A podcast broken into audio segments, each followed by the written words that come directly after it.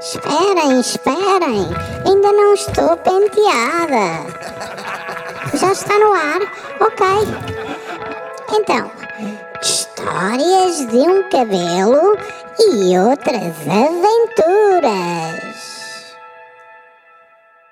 História que abre a porta com um cabelo na piscina e onde não entram pessoas grandes. Há um cabelo na piscina. Sei que há uma roda na cozinha, um camelo na farinha, uma rosa na vinha, mas um cabelo na piscina nunca tinha visto.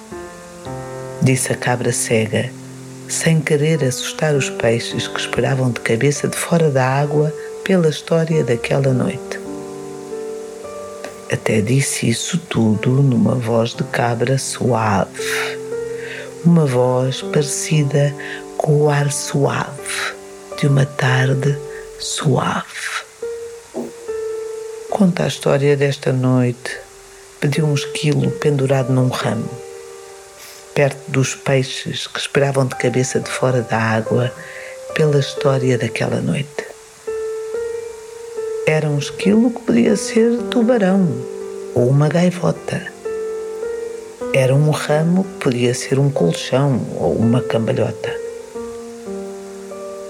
A cabra cega não via muito bem por causa da cegueira, mas sentia à beira do peito a história daquela noite a nascer. Uma história aberta pela porta de um cabelo.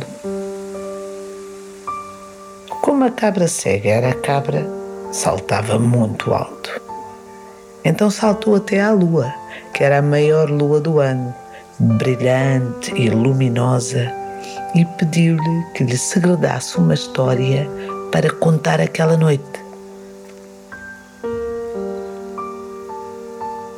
A lua, tão grande e enorme, sorriu um sorriso enorme e tão grande e disse: Olha que a história já aí anda tens que ouvir o que ela manda. Hum, pensou a cabra. Hum,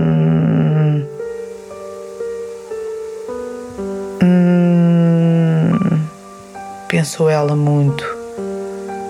E o cabelo na piscina? É que a piscina dava para o mar, onde os tais peixes espreitavam. E se o cabelo se perdesse nas ondas do mar? Já vinha tão confuso com as ondas do cabelo. E se o cabelo quisesse voltar à cabeça de onde tinha fugido?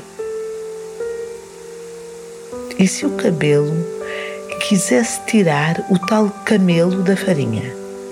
Ou levar a tal roda da cozinha? Ou cheirar aquela rosa na vinha? Como ia fazer isso tudo se se perdesse nas ondas do mar? Podia sempre ir a nadar. Era uma vez a nadar e a nadar em cima de um crocodilo verde, atravessar as ondas do mar, rir e baloiçar e voltar à areia para secar ao sol, até talvez brincar com o esquilo e comer um risol. Então a cabra cega começou a saltar à volta, à volta, à volta, à volta, à volta, à volta, e apareceu uma música que também começou a cantar à volta, à volta, à volta, à volta, à volta. Como a roda na cozinha. Cantava como ondulava o camelo na farinha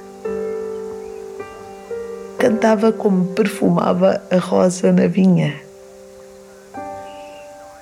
E a cabra cega, sem parar de voltar, disse: O cabelo saltou da piscina, sacudiu a água como um cão, rodou na relva sem dar um trambolhão e voou até à cabeça do menino que já quase dormia de tanto esperar pela história daquela noite.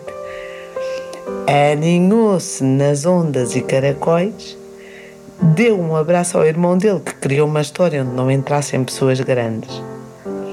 Piscou o olho à bebê, que já se tinha enrolado numa manta macia. Ah, pois é. e descansou.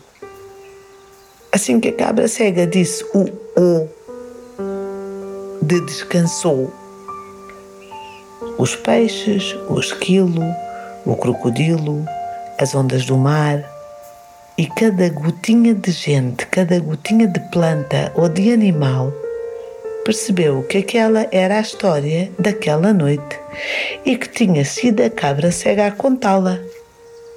E não estava nada mal.